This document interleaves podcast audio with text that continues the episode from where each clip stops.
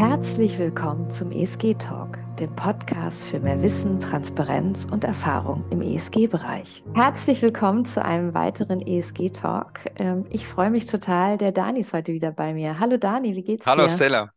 Sehr gut, danke. Sehr viel Regen draußen, aber die Natur, äh, es ist nötig, dass, dass der Regen gekommen ist. Also von der, die Natur hat es nötig und was die Natur nötig hat, das ist gut.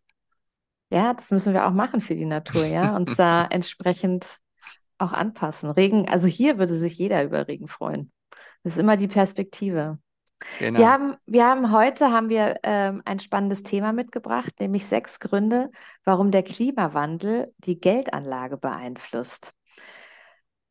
Mm, Wie vielleicht die meisten oder hoffe alle Hörer und Hörerinnen wissen, gab es dieses Übereinkommen von Paris und zwar am 12. Dezember 2015 wurde auf der Weltklimakonferenz in beschloss, äh, beschlossen, dass sich insgesamt 195 Staaten verpflichten, den Klimawandel einzudämmen. Also auch ähm, die Weltwirtschaft an sich klimafreundlicher umzugestalten.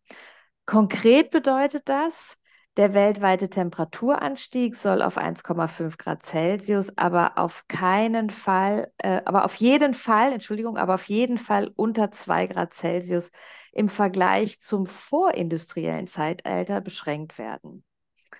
So, was heißt das genau? Ähm, das heißt, es gibt Anpassungen in der Industrie, aber natürlich auch in der Geldanlage. Denn wenn wir uns mal Portfolios anschauen, denn auch die können wir ja messen, ähm, wie da die, die Gradzahl liegt. Und da müssen wir leider feststellen, dass die meisten Portfolios genauso wie die Unternehmen und auch Länder Gas geben müssen, weil die, zu, weil die zum Teil deutlich über dem 2 Grad Celsius-Ziel liegen. Korrekt, ja. Wir haben, wie gesagt, sechs Gründe. Ich würde mal mm, das Wort an dich geben, Dani. Es gibt doch bestimmt sowas ähm, wie ähm, physische Risiken. Willst du da vielleicht kurz einsteigen?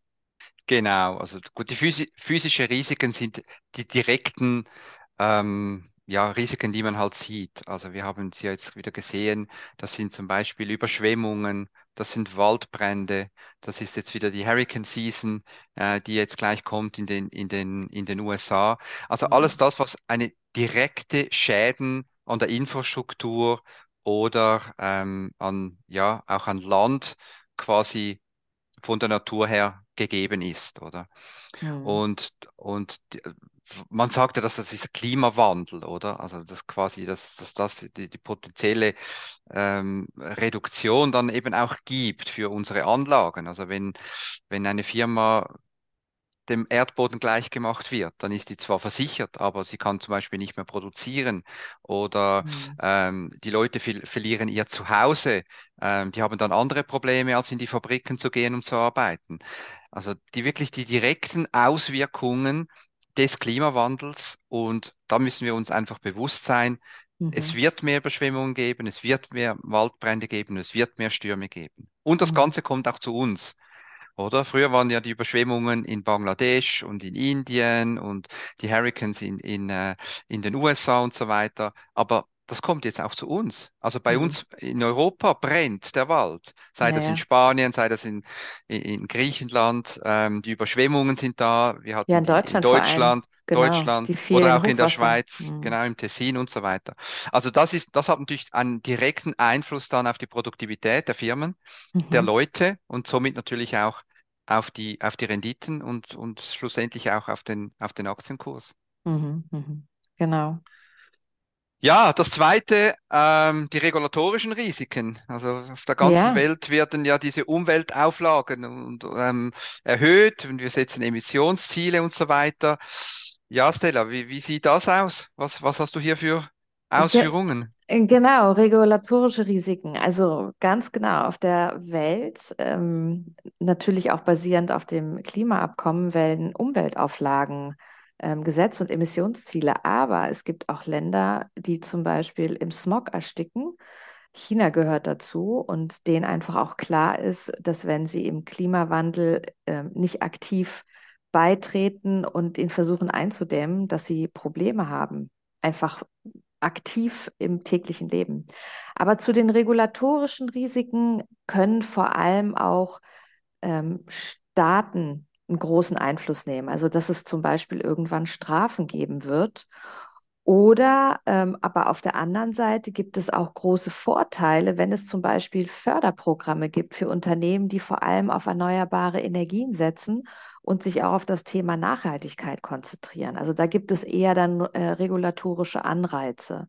Mhm. Da gibt es unterschiedliche Beispiele, ähm, die in Europa heute schon ähm, funktionieren, ist zum Beispiel unter anderem auch der CO2-Handel von Zertifikaten. Und was wir heute noch nicht haben, aber was potenziell in den nächsten zehn Jahren kommen kann, ist die CO2-Steuer. Mhm. Und das ist natürlich ein großes Risiko dahingehend, dass Unternehmen logischerweise höhere Kosten haben, sich dann die Margen auch verschlechtern und am Ende des Tages das Einfluss hat auf den Aktienkurs und dann auf die mhm. Rendite mhm. des Portfolios des Anlegers. Und auch immer noch, auch immer noch verwunderlich, also wenigstens von meiner Seite, wie wenig, dass das eigentlich eingepreist wird, oder? Also wie wenig, mhm. dass man immer noch darüber, darüber spricht, äh, von dieser CO2-Steuer, weil die wird kommen. Das ist, eine, das ist, das ist hundertprozentig sicher. Die Frage ist einfach noch, in, äh, wo wird, wird sie kommen und in welchem Ausmaß wird wer sie kommen. Genau, wer, Aber, wer, wer, wer traut sich zu starten? Mhm. Genau, die Positionierung, dass man das reduzieren muss, ich glaube, das ist äh, heute jedem klar, aber mehrheitlich noch nicht gepreist in den, in den Kursen ja, und in den Überlegungen. Mhm. Der dritte Punkt sind Marktrisiken, oder Dani? Marktrisiken, ja, das ist natürlich äh, das, das Einfachste, sage ich mal. Also ähm, Unternehmen, die sehr fossilbrennstoffabhängig sind, also die einen höheren, hohen Energie, ähm, ja, Verschleiß, Verschleiß haben. Und hier geht es sicher auch darum, dass man das ähm, ja, reduzieren kann, weil halt der indirekten Kostenanstieg meiner Güter mhm. ähm, ist halt sehr abhängig dann von, äh, vom Markt, also von den fossilen Brennstoffen. Und ich habe mir das mal ein bisschen angesehen auf den letzten fünf bis zehn Jahren. Ähm, weil die Leute sagen immer, ja, ja, fossile Brennstoff, das ist so wichtig und das muss man unbedingt haben. Ja, für die Versorgung ist es immer noch wichtig, weil wir haben noch zu wenig alternative Energien. Wir brauchen noch Fossilbrennstoff, äh, mhm. Stoffe. Aber was wir zum Beispiel nicht brauchen, ist, dass man im großen Stile in Öl oder in, in äh, Ölfirmen anlegt. Also jetzt kopflos, sag ich mal, ohne jetzt äh, irgendwelche erneuerbare Energien mit zu einzubeziehen von diesen Firmen oder überhaupt den, den Mindset von diesen Firmen äh, anzuschauen.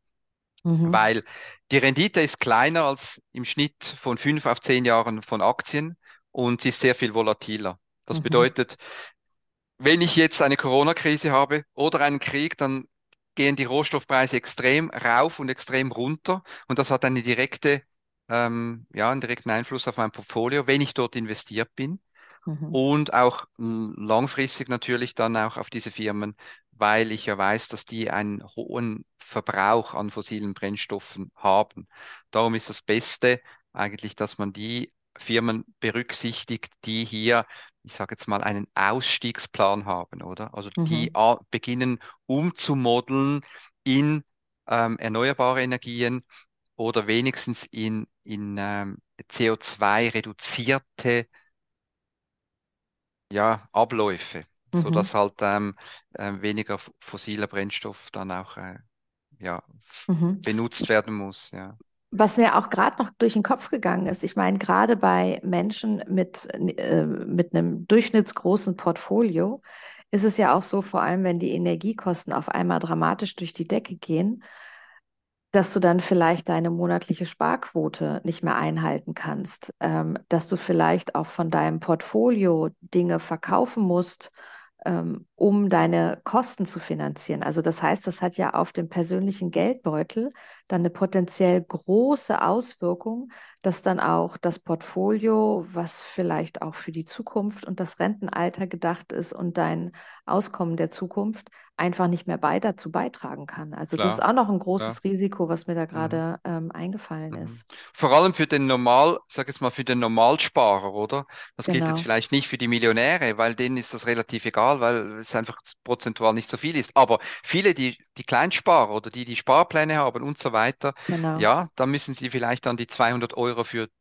ja, für die Energie ausgeben, anstatt für, ähm, für ihre, für ihre Vorsorge, Vorsparen, oder? genau, die Genau, Vorsorge, ganz genau, ganz genau. Und ich richtig. finde, das ist, ähm, das ist schon kriegsentscheidend, vor allem Mhm, bei ähm, mittleren und kleineren Einkommen und Sparern. mhm, Mhm, das stimmt. mhm.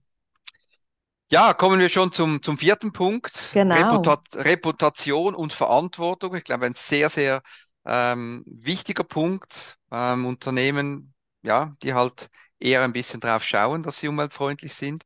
Was kannst du uns genau. da dazu berichten, Genau, Stella? also ich glaube, Reputation und Verantwortung, gerade die Reputation auch für Nicht-Konsum-Güterunternehmen, wird ja auch immer stärker. Also man hat ja, die, die Unternehmen haben ja für sich erkannt, dass es gut ist, wenn ähm, Menschen ihre Marke kennen, also diese Markenorientierung auch im, im, vielleicht in Sektoren wie im Maschinenbau, wie im Zulieferbereich und so weiter und so fort. Und da ist es natürlich klar, dass wenn ich im umweltfreundlich und sozial verantwortlich ähm, mich verhalte und agiere, ich eine bessere Reputation habe und durch die bessere Reputation weiß ich zum Beispiel auch, dass Anleger mir treu sind, auch wenn es zum Beispiel äh, schwierigere Zeiten gibt, weil sie wissen, das Mhm, ist ein gutes Management. Das Management mhm, zeigt Transparenz. Die mhm, Kunden, die ich dadurch halten kann, ist auch nochmal eine ganz andere, ja. Ähm, und vor allem Mitarbeiter. Mitarbeiter halten. Ich habe gerade heute Morgen ähm, eine, eine Studie gelesen, wie viele deutsche Mitarbeiter extrem unzufrieden sind mit ihrem Job und arbeiten gehen, weil sie es müssen und nicht, weil es ihnen Spaß macht. Und ich glaube, wenn man dann nicht nur Geld verdient, sondern auch bei einem Arbeitgeber ist, äh, wo man das Gefühl hat, hier bin ich angekommen und es macht Spaß. Und gerade im umwelttechnischen, ja, und im sozialen natürlich auch, aber vor allem auch im umwelttechnischen sind wir unterwegs und sind zukunftsorientiert dann ähm, hat das sehr positive Ein ähm, Auswirkungen und gleichzeitig natürlich auch schlechte Umweltauswirkungen oder auch schlechte ethische Praktiken. Da, mhm, da ist zum Beispiel eine große Sache, schlechte Praktiken im Umweltbereich. Es gibt ja so diese schönen Score, ähm, Scope 1, 2, 3 Bewertung. Also das heißt, mein Scope 1 ist bei der Energie, wie viel CO2 verursache ich mit meinem Geschäftsmodell. Scope mhm, 2 ist, wie viel Energie brauche ich, damit mein Geschäftsmodell funktioniert und wie viel CO2 produziere ich dann. Und Scope 3 ist ja mehr oder weniger ähm, Zuliefer und also genau. woher bekomme ich meine Sachen und auch wohin geht es weiter. Ja, also kann ein VW ähm, oder ein BMW auch die Verantwortung für das CO2 nehmen für die Autos, die sie produzieren, die dann gefahren werden. Und da gibt es ja ein Thema, mh, was vielen wahrscheinlich noch gar nicht geläufig ist, aber dass ich gerade im, Sco im Scope 3-Bereich Outsourcing betreiben kann, um Greenwashing zu machen. Also es, vor allem Scope 1 und Scope 3 werden verpflichtend ähm, angeschaut. Scope 3 ist eine Empfehlung. Und da kann ich natürlich ganz wunderbar dann vielleicht auch sagen, okay, ich outsource jetzt mal eine gewisse Produktion oder irgendwas, wo ich weiß, es ist sehr CO2-intensiv.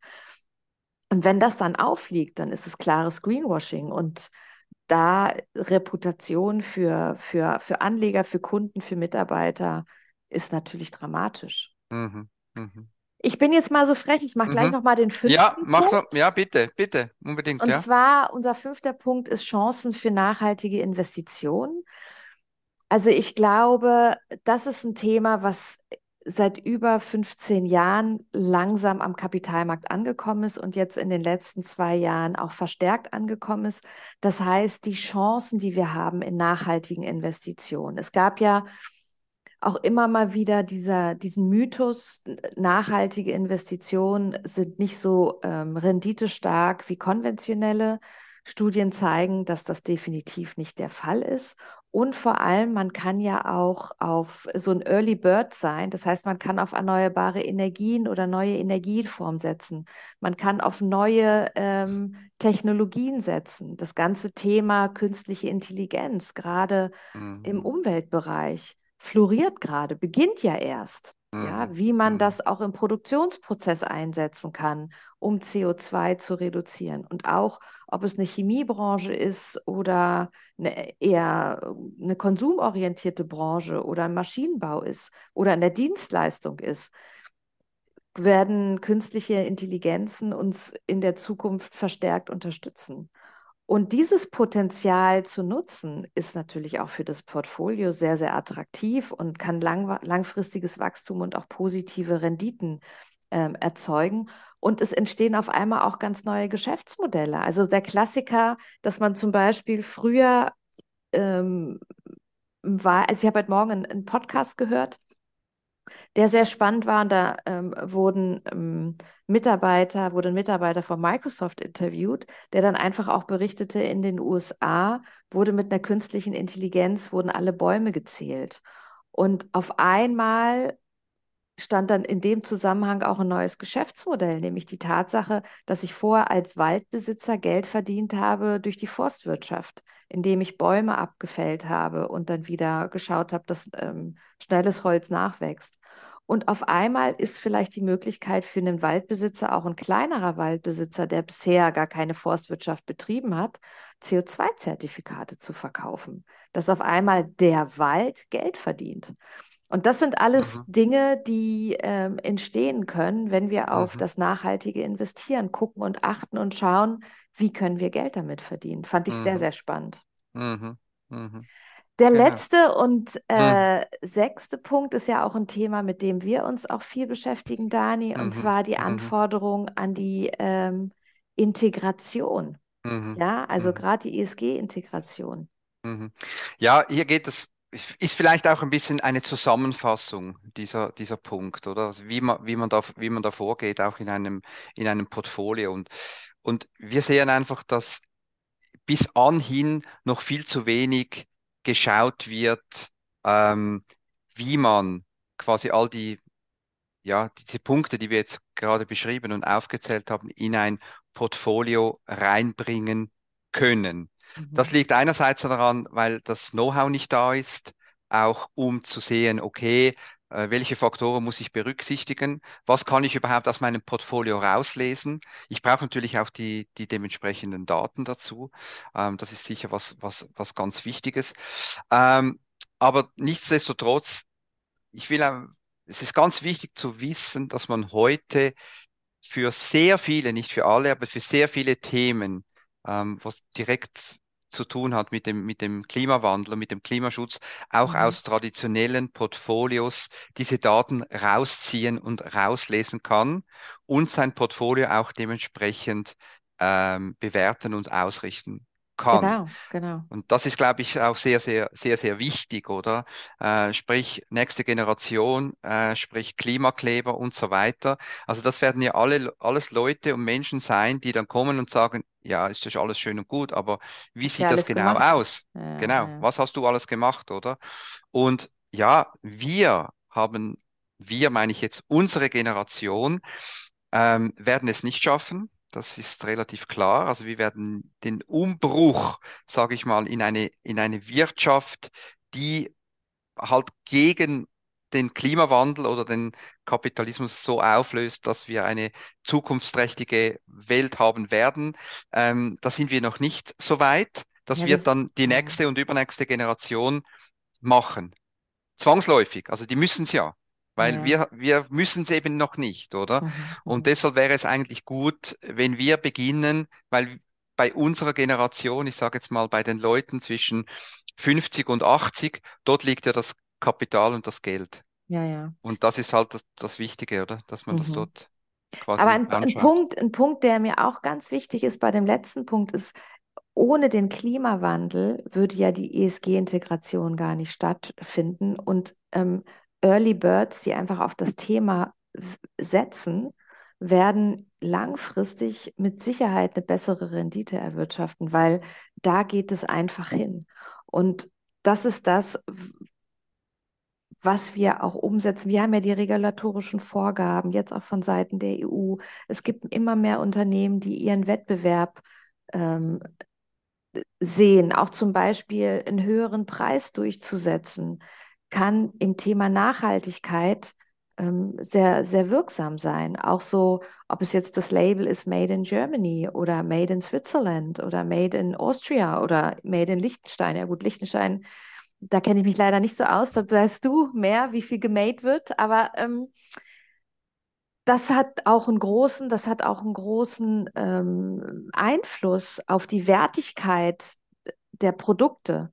Mhm. Und im Thema Nachhaltigkeit nochmal umso mehr. Und dann können, können Margen gehalten werden, weil eben eine ESG-Integration auf Seiten der, der Unternehmen äh, stattfindet. Und das zeigt sich dann auch deutlich im Aktienkurs und am Ende mhm. des Tages natürlich auch im Portfolio. Ja. Korrekt, korrekt. Ja, also das Wichtigste ist eigentlich, dass man das einfach integriert und darauf schaut und dementsprechend das Portfolio auch bemisst nach mhm. dem, äh, ja, nach dem, nach dem Fußabdruck oder was ja, es halt ja, dann, ja. was es dann generiert. Ja. Genau. Und ich persönlich glaube, dass dieses ganze Thema Klimawandel und die Anlage, dass es ähm, noch ein bisschen Transparenz braucht, damit auch jeder diesen, diesen, diese Konsequenz daraus sieht und erkennt und auch ähm, bewusst beeinflussen kann, hm. dass dieser Wandel, ähm, unser Gradziel zu erreichen, wir auch erreichen. Und das ist zum Beispiel auch ganz schön und, und gerade auch so ein Appell an, an, an jeden Zuhörer und jede Zuhörerin, seinem Banker einfach auch mal zu sagen oder die Bank, ähm, wo das Depot liegt, einfach mal zu sagen, könnt ihr mir sagen, was für ein Grad, ähm, wie viel Grad Celsius hat mein aktuelles Portfolio? Um mhm. dann auch selber nochmal zu überlegen, okay, was kann ich jetzt hier machen, um mhm. das eigentliche Gradziel, also 1,5 Grad, auch in meinem Portfolio anzustreben. Mhm. Mhm. Genau. Sehr gut. Das war's schon. Ja, vielen Dank, Stella. War sehr interessant. Ja, war sehr, sehr spannend mal wieder, Dani. Ähm, ja, ich freue mich. Ich ähm, freue mich auch, und danke, liebe Zuhörer, dass du uns, lieber Zuhörer, das bis jetzt zugehört hast. Wir freuen uns immer, wenn unser Podcast ähm, geteilt wird oder, ähm, oder auch eine Fünf-Sterne-Bewertung bekommt, wenn es dir Spaß macht, uns zuzuhören und wenn du auch das Gefühl hast, ähm, du lernst was. Und alle 14 Tage gibt es Interviews mhm. mit ähm, Leuten, Manager, Managerinnen aus dem ganzen Umfeld und auch Investoren aus dem Umfeld äh, nachhaltiges Investieren. Und, ähm, und ab und zu von uns, dann grätschen wir dazwischen. Genau. Dani und wenn ich. Wir wieder, wenn wir wieder finden, wir müssen jetzt was noch, noch was Wichtiges mitteilen. Ne? Natürlich, natürlich, natürlich, um Transparenz genau. zu schaffen, weil das Korrekt. ist ja unsere große Vision, hier im Korrekt. Thema ESG Transparenz zu schaffen und Wissen zu teilen und, ähm, und auch Erfahrungen zu teilen. Und genau. ja, vielen lieben Dank. Hinweis ja. noch, man kann uns auch sehen, wenn man möchte, auf YouTube mhm. und unter Triple S GmbH. Und ähm, ja, vielen ja. Dank, Dani. Das Danke war's. auch. Bis also, bald. Danke. Gut, Tschüss. Tschüss. Bis zum nächsten Mal. Ciao. Tschüss. Herzlichen Dank, dass du entweder wieder oder zum ersten Mal beim ESG Talk Podcast warst. Wenn es dir gefallen hat, freuen wir uns über eine 5-Sterne-Bewertung bei Spotify oder auch einem anderen Podcast-Dienst, damit andere ZuhörerInnen diesen Podcast finden. Unsere große Vision ist es, dass ESG-Investitionen für alle selbstverständlich werden alle 14 Tage veröffentlichen wir unseren Podcast mit spannenden GesprächspartnerInnen, um Erfahrungen und Wissen im ESG-Bereich mit dir zu teilen. Unser Podcast ist für alle, für die nachhaltiges Investieren ein Teil des nachhaltigen Lebens ist. Vielen Dank.